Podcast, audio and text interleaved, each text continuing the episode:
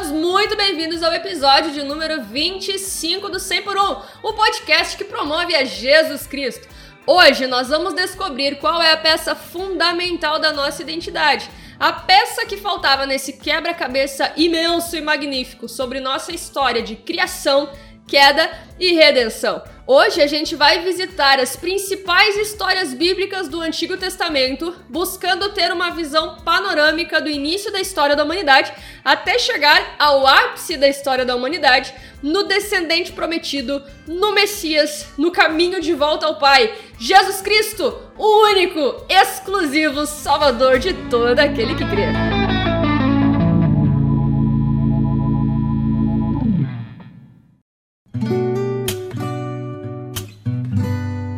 Ao longo dos últimos episódios, nós estudamos a fundo alguns dos principais estragos causados pelo pecado. Nós vimos que o pecado atingiu e impactou negativamente todas as esferas da vida de todos nós, meros mortais. Por isso, hoje em dia, enfrentamos sérios problemas psicológicos, teológicos, sociológicos, físicos e ecológicos. Também buscamos enxergar a Deus como ele realmente é um Deus que não deixa de agir com justiça em relação ao pecado, um Deus que leva a maldade e a desobediência muito a sério, um Deus que não tira e não alivia as consequências do pecado, mas que ainda assim também é o Deus que, no momento mais crítico de sua relação com os seres humanos, imediatamente após ele ser traído pelas suas amadas criaturas, ele ainda se mostra amoroso, não fazendo desse momento crítico um momento de um monólogo irado, de repreensão impetuosa, onde ele expõe o quão desprezíveis nós nos tornamos com nossas ações, como nós muitas vezes fazemos quando nós somos traídos e entristecidos pelos nossos amados. Mas muito pelo contrário, depois do ser humano pisar feio na bola, Deus é quem vai ao encontro deles. Deus é quem auxilia eles dando roupas e ainda por cima faz promessas de redenção e restauração, como quem diz: "É, galera, vocês erraram muito feio e vocês vão sofrer todas as consequências pelo seu erro. Eu não vou aliviar as consequências das suas próprias más escolhas. E eu sei que vocês não têm como sair dessa sozinhos. Mas não percam as esperanças. Eu mesmo eu vou providenciar um caminho de volta. Eu vou resgatá-los do lugar perigoso onde vocês se enfiaram. Eu vou providenciar uma maneira de livrá-los da morte e trazê-los de volta a mim. Confia em mim. Esse é o nosso Deus. E agora está na hora de descobrirmos que promessa é essa, afinal. Então vamos lá. Logo depois de Adão e Eva pecarem, Deus vai ao encontro do casal e convida eles a explicarem o que foi que aconteceu. Deus dá a chance do homem se explicar, Deus então dá a chance da mulher se explicar, mas reparem que com o diabo não tem conversa. Deus não deu moral nenhuma pro diabo. O diabo foi imediatamente condenado. O diabo não teve a mínima chance. Gênesis capítulo 3, versículos 14 e 15 relatam o que Deus disse à serpente no jardim. Então o Senhor Deus disse à serpente: Por causa do que você fez, você é maldita entre todos os animais domésticos e entre todos os animais selvagens. Você rastejará sobre o seu ventre e comerá pó todos os dias da sua vida. Porém, inimizade entre você e a mulher, entre a sua descendência e o descendente dela. Este lhe ferirá a cabeça, e você lhe ferirá o calcanhar.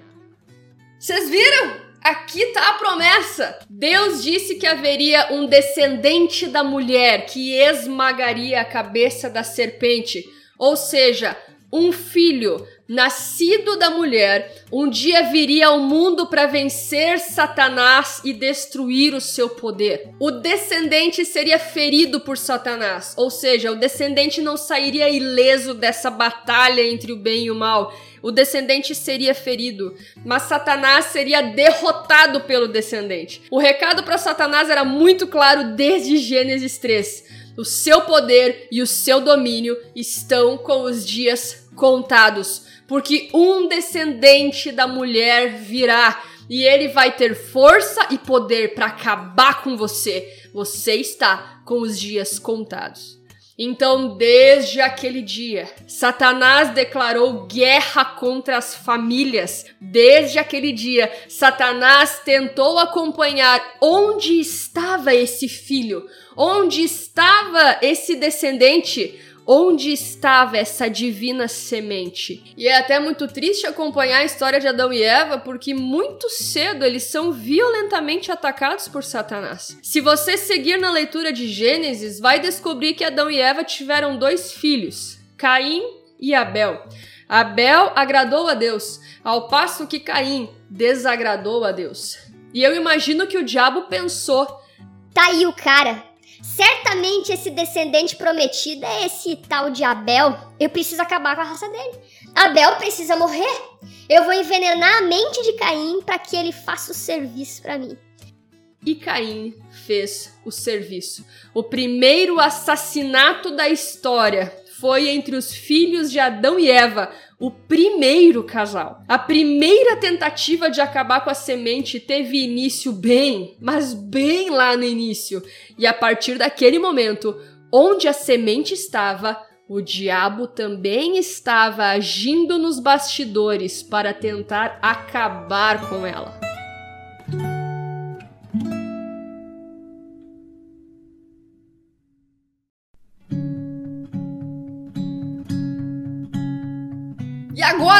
Apertem os cintos porque nós vamos começar a nossa viagem pelo Antigo Testamento. Eu espero que você conheça os principais personagens e histórias do Antigo Testamento, porque sabe o que, que eles contam?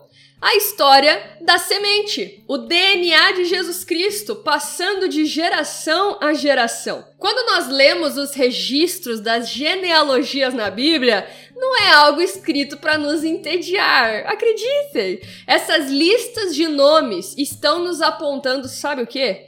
Onde está a semente? Você já se perguntou por que, que a Bíblia se ocupa em acompanhar apenas um povo? E por que ela escolhe acompanhar apenas alguns personagens específicos desse único povo? Ora, porque o Velho Testamento está aí para acompanhar a história do descendente, desde o princípio do mundo até o grande dia, o dia em que o descendente finalmente chegou ao mundo para derrotar Satanás. Então nós vamos começar nossa viagem acompanhando a nossa preciosa semente. Então bora lá. Depois que Caim matou Abel, Caim foi amaldiçoado e fugiu. Então Adão e Eva tiveram outro filho chamado Sete. Sete carregava a semente. Apenas algumas poucas gerações depois de Sete, a corrupção e a maldade do gênero humano tinham chegado num nível tão insuportável que Deus resolveu destruir o que havia criado com um grande dilúvio. Mas um homem sobre a terra chamado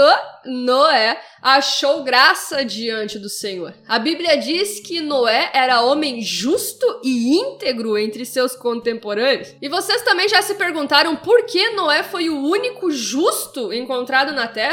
Eu sempre me questionei o que, que esse cara tinha de especial. Como é que uma única pessoa no mundo todo é capaz de não se contaminar? Será que não era algum tipo de super-herói? Será que não era uma espécie de ser humano evoluído andando entre nós? Não, gente! Noé era homem como nós, mas com apenas uma diferença. Noé carregava o quê? A semente. O que santificava Noé, o que fazia dele alguém justo e íntegro, o que empurrava ele a permanecer firme e andar com Deus não era um poder ou uma virtude ou uma força moral que emanava dele. Não. O que salvou ele da corrupção foi a semente. Então veio o dilúvio, e essa história eu espero realmente que você já conheça. E depois disso, depois de Noé, então a semente estava com Sem, o primogênito de Noé. Você já ouviu falar no termo antissemitismo? Nós chamamos de antissemitas todos aqueles que nutrem um ódio mortal contra os judeus. Hitler, por exemplo, era antissemita. E esse termo, etimologicamente, significa aversão aos semitas, que são, adivinhem só, os descendentes de Sem, o filho mais velho de Noé. E por que esse ódio todo contra os descendentes de Sem? Ora bolas, porque eles estavam carregando o quê? A semente. E o diabo sempre quis destruir a semente. E um dos descendentes de Sem foi Abraão. Abraão foi aquele cara que Deus disse: sai da tua terra, da tua parentela, da casa do teu pai e vai para a terra que eu te mostrarei. Eu farei de você uma grande nação e o abençoarei e engrandecerei o seu nome. Seja tu uma bênção. Abençoarei aqueles que o abençoarem e amaldiçoarei aquele que o amaldiçoar. Em você serão benditas todas as famílias da terra. E eu sempre me perguntei, por que Abraão Bom, como você pode imaginar, Abraão não foi um cara aleatório, escolhido para sair de uma terra aleatória para ir até uma terra aleatória. Nada aqui foi aleatório. Abraão foi escolhido por uma razão muito simples. Abraão carregava o quê? Abraão carregava a semente. Depois de Abraão, a semente foi para o seu filho Isaac. E Isaac teve dois filhos, Esaú e Jacó. Os dois eram irmãos gêmeos e Esaú era o primogênito. Mas, apesar de Esaú ser o primogênito, a Bíblia fala claramente que Deus amou Jacó e rejeitou a Esaú antes que qualquer um deles tivesse feito bem ou mal. E por quê? Ora, ora, adivinhem quem estava carregando a semente? Jacó! Jacó carregava a semente. E é muito interessante acompanhar a evolução de Jacó, porque ele não era nenhuma flor não, hein? Se você ler a história de Jacó, você vai se perguntar: sério, Deus? Esse aí é o escolhido? Não tinha coisa melhor, não. O próprio nome dele significava enganador, e ele era isso de fato. Mas Deus o protegeu, acompanhou e se relacionou com Jacó a ponto de ele não ser mais o mesmo e ter seu nome e sua identidade completamente transformadas. Jacó, o enganador, agora se chamaria Israel. E de Israel descendem as doze tribos do povo de Israel. Israel teve doze filhos, doze tribos. Esse é o povo de Israel que a gente tanto conhece. E na época de Jacó barra Israel, houve uma grande fome na terra. Uma fome capaz de fazer morrer a muitos, inclusive a família de Jacó. Olha aí mais um ataque à nossa preciosa semente. Então, Deus, em sua soberania e sabedoria, providenciou tudo para que José, um dos filhos de Jacó, fosse adiante deles para o Egito, onde ele se tornou governador e livrou a sua família da morte. José foi usado por Deus para salvar a sua família, salvando também o quê?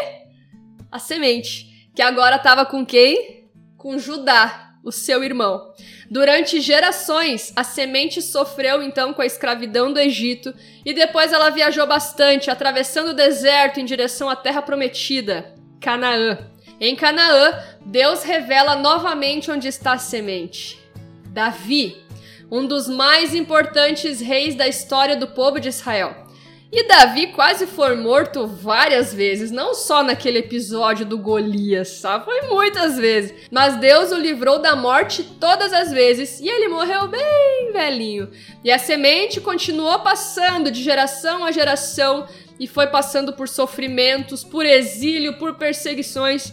E a Bíblia descreve muitas tentativas de matar a semente. Eu, particularmente, gosto muito da história de Esther, por exemplo. Um homem muito poderoso queria destruir todo o povo judeu. Mas Deus levantou uma rainha judia chamada Esther, que foi usada como instrumento de Deus para não somente preservar o seu povo, mas preservar o quê? O que, gente?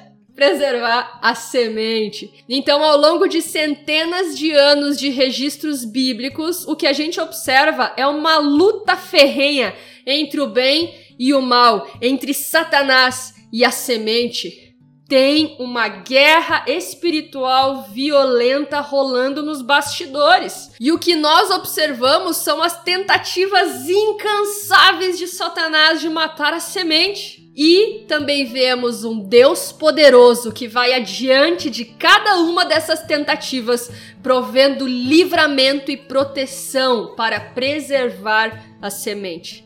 No primeiro capítulo do livro de Mateus, vocês podem acompanhar o caminho da semente através da genealogia de Maria, mãe de Jesus, e no livro de Lucas, no capítulo 3, dá para acompanhar a genealogia de Jesus por parte de José, o pai adotivo de Jesus.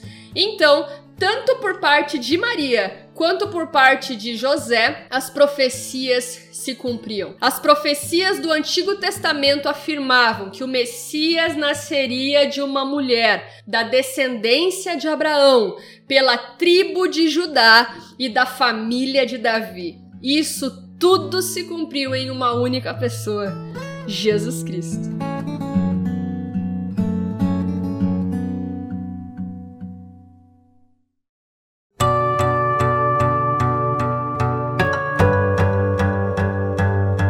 Jesus é o descendente. Jesus é o Filho de Deus, o Salvador prometido desde Gênesis 3. A semente que iria acabar com o poder das trevas. Jesus é aquele que cumpriu todas as profecias, é aquele que encheu o coração de Adão, Eva, Sete, Noé, Sem, Abraão, Isaac, Jacó, Judá, Davi e todo o povo de Israel de alegria e esperança, na certeza de um dia retornarem para um relacionamento restaurado com Deus. E eu gostaria de dizer o quanto esse descendente é importante para mim. O dia em que Jesus entrou na minha vida foi o dia em que eu experimentei a vida pela primeira vez. E olha que eu nem sabia que estava morta. Assim como aquele que dorme não sabe que está dormindo até que desperte do seu sono, nós também não temos como saber que estamos mortos até que a vida nos desperte. E Jesus Cristo é a vida. E Jesus me despertou. E eu vou contar um pouco sobre como foi esse processo para mim. Eu sou filha de pastor, então desde que eu me lembro por gente, eu passo muito tempo dentro da igreja.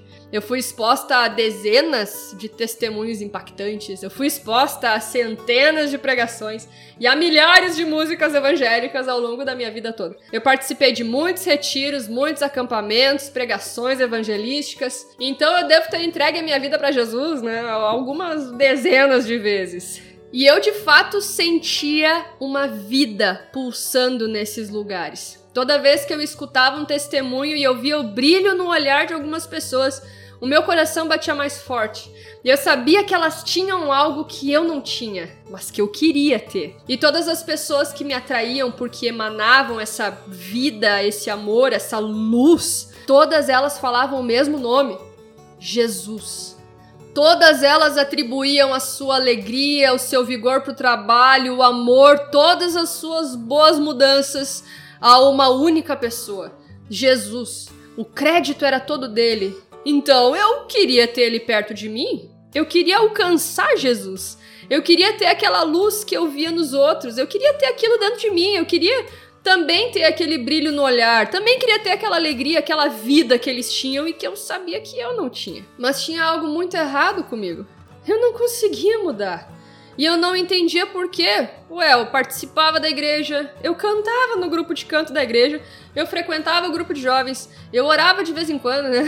quando, quando dava aquele apertinho, né? Eu até lia a Bíblia lá de vez em quando, quando dava vontade. E eu era filha de pastor. O que, que me faltava? Mas eu não desisti de procurar o que faltava. Eu continuava indo para a igreja, não porque eu entendia ou por causa dos meus pais, mas porque eu sabia que lá estava o que eu precisava. Lá tinha a vida. Então, eu queria estar tá lá. E numa noite algo mudou. Em 2010, quando eu tava participando de um acampamento cristão, era para ser a noite da fogueira. E cara, sempre gostei da noite da fogueira. Era sempre uma das melhores partes. A gente cantava numa roda bem grande, a gente uh, sentia o calor das chamas, né? A bochecha ficava vermelha, a gente ficava vendo fogo, as estrelas.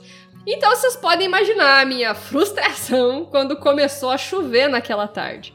Ou seja, esquece fogueira. Tinha tudo para ser uma noite muito decepcionante, porque a tão esperada Noite da Fogueira acabou se tornando a Noite das Velas. Os líderes encheram um salão com velas e almofadas, enquanto lá fora caía uma chuva suave. E depois de algumas músicas, alguém começou a falar a mesma velha história que eu já conhecia muito bem.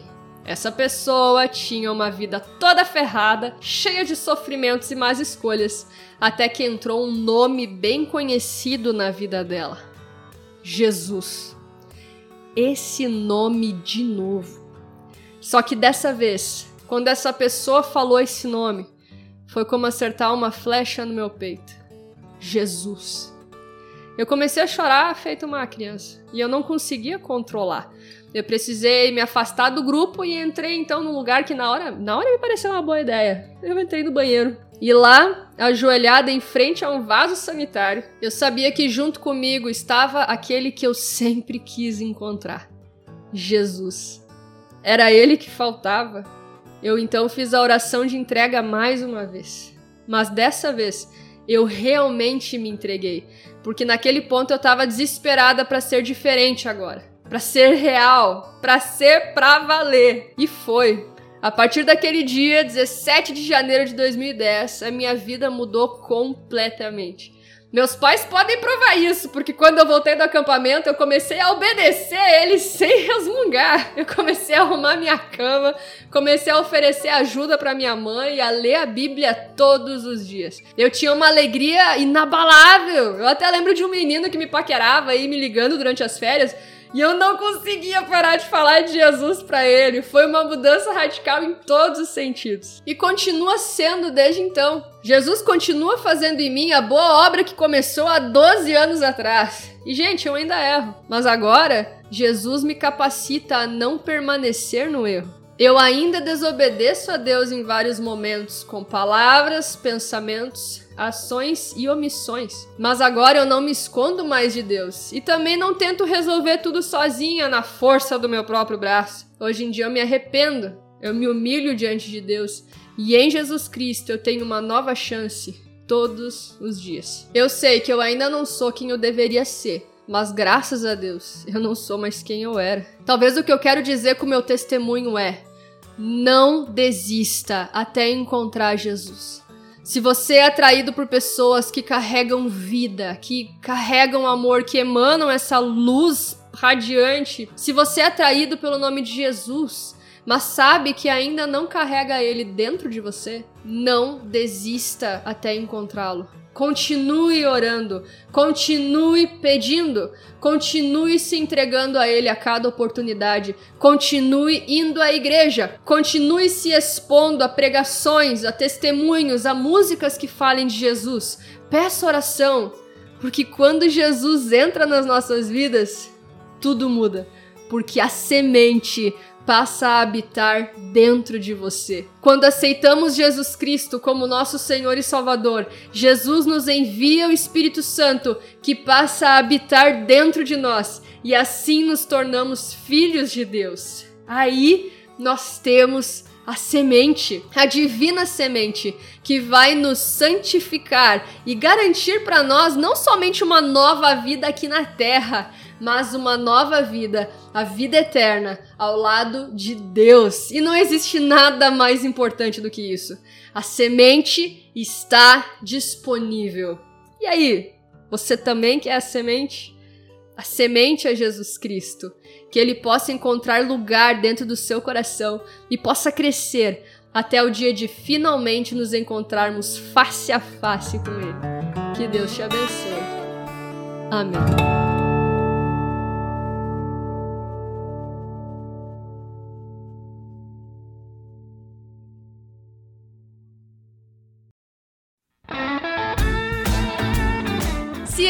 Conteúdo te ajudou, compartilha com seus amigos, porque essa também é uma maneira de semear a palavra de Deus. E é isso, tamo junto, é nóis, paz de Cristo!